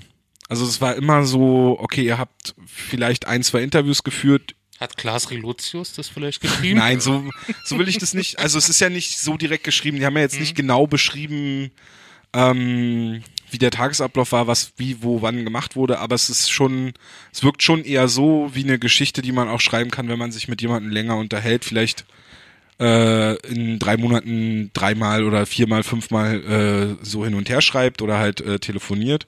So wirkt die Geschichte auf mich. Das wirkt nicht auf mich so, als wäre der Reporter da wirklich über mehrere Tage an der Seite von Kahun gewesen. Und ich finde es auch ein bisschen äh, unkritisch. Oder, naja, man hätte da auch ein bisschen mehr noch hinterfragen können. Die Detroit-Geschichte finde ich auch nicht so gut. Das wurde ja auch schon bei Shorthanded News erwähnt. Ähm, jetzt gebe ich weiter an Flo und zwar mit der Frage, weil du ja auch Snooze-Nutzer bist. Habe ich jetzt drauf gewartet. Ja, nee, also Ja, ich ja, musste sofort erzähl. dran denken, als ich die Geschichte gelesen habe. Du nutzt ja Snooze und du hast ja die Geschichte dann da drinnen wahrscheinlich auch gelesen. Was, also wie, wie war die Geschichte für dich? Oder wie fandst du die gut, fandst du die blöd? Weil ich kann, also ich habe das nie genutzt, weiß nicht, was ich damit. Ja, ich fand's, ich fand's an, an sich war es okay, so das Grundlegende wurde wiedergespiegelt, auch ein bisschen dieses Geschichtliche, warum es eigentlich beim, beim Eishockey mehr oder weniger Standard ist und jetzt seit ein paar Monaten eigentlich beim Fußball so die neue, in Anführungsstrichen, äh, Hype-Droge genannt wird. Ähm, äh, ja, also ich fand's, wie gesagt, grundlegend wurde wiedergegeben, so auch was diese ganzen rechtlichen Geschichten angeht, warum das in, in Deutschland halt so ein bisschen unter der Hand ist. Ähm, aber wo ich ehrlich sagen muss, obwohl ich es nutze, ähm, die, die Gefahren, was das mit sich gibt, äh, wurden ein bisschen verharmlost. So, also klar ist es, ist es, ein, ist es nicht gleichzusetzen beim Rauchen oder sonst was, aber die gesundheitlichen Schäden sind dann doch schon, können ordentlich sein. Kann so, man sich nicht komplett den Oberkiefer oder je nachdem, wo man sich das ranmacht, da äh, versauen? bestes, also persönliches Beispiel, ich leg's mir zum Beispiel immer, ist das jetzt strafbar, wenn ich das sage? Keine Ahnung.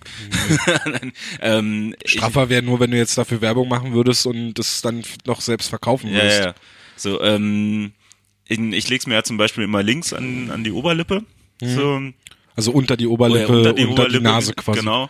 So, und da merke ich halt, dass das Zahnfleisch in, also das schon wirklich wie so eine kleine Tasche entstanden ist, Mhm. dass sich an der Stelle das Zahnfleisch ein bisschen verschoben hat, äh, weil Kante von, von dem Beutel ist praktisch direkt am, am Nasenflügel. Mhm. So, wenn ich es dann recht anlege, ist ein bisschen mehr Platz zwischen Kante, Beutel und Nasenflügel. Also da ist schon Zahnfleisch, äh, Fleisch an sich schon ein bisschen zurückgegangen oder wurde element, äh, elementiert.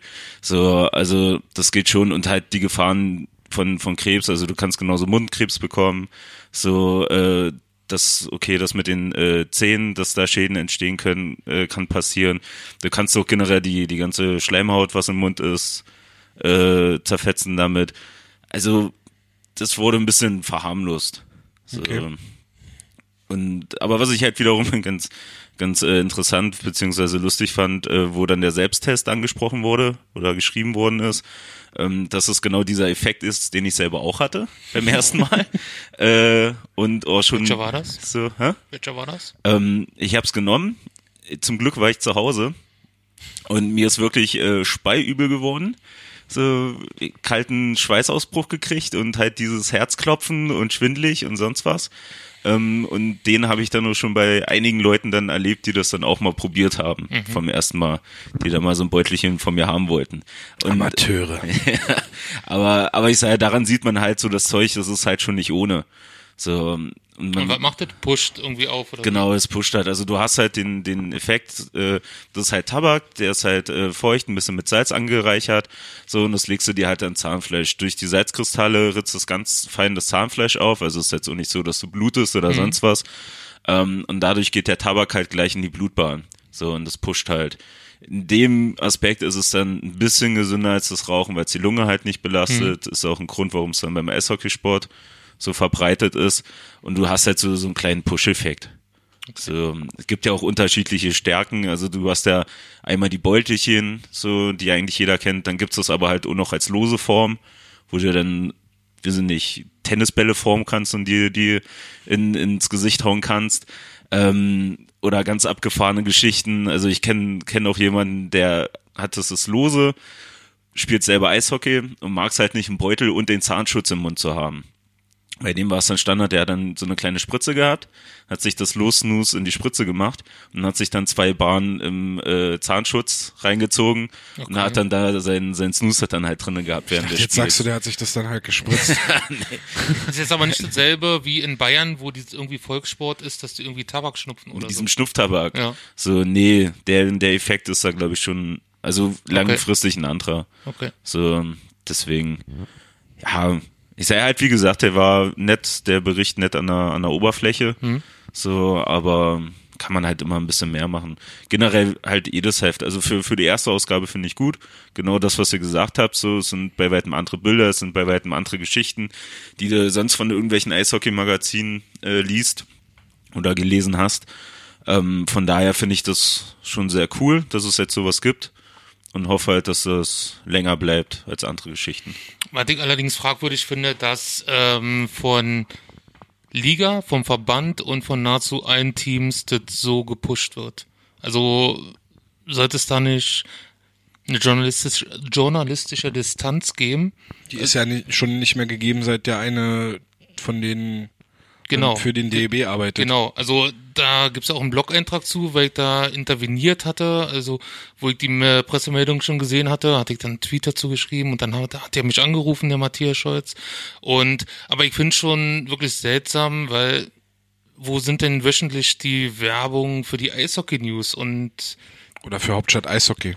oder für IZFM oder Oder für Shorthanded News. äh, für Short Tennis News gibt's ja von der DEL mittlerweile. Naja, gut, weil sie mal auf Tweets antworten. Nee, Aber- wurden auch äh, zitiert letztens. Achso, das habe ich nicht Ja. gesehen.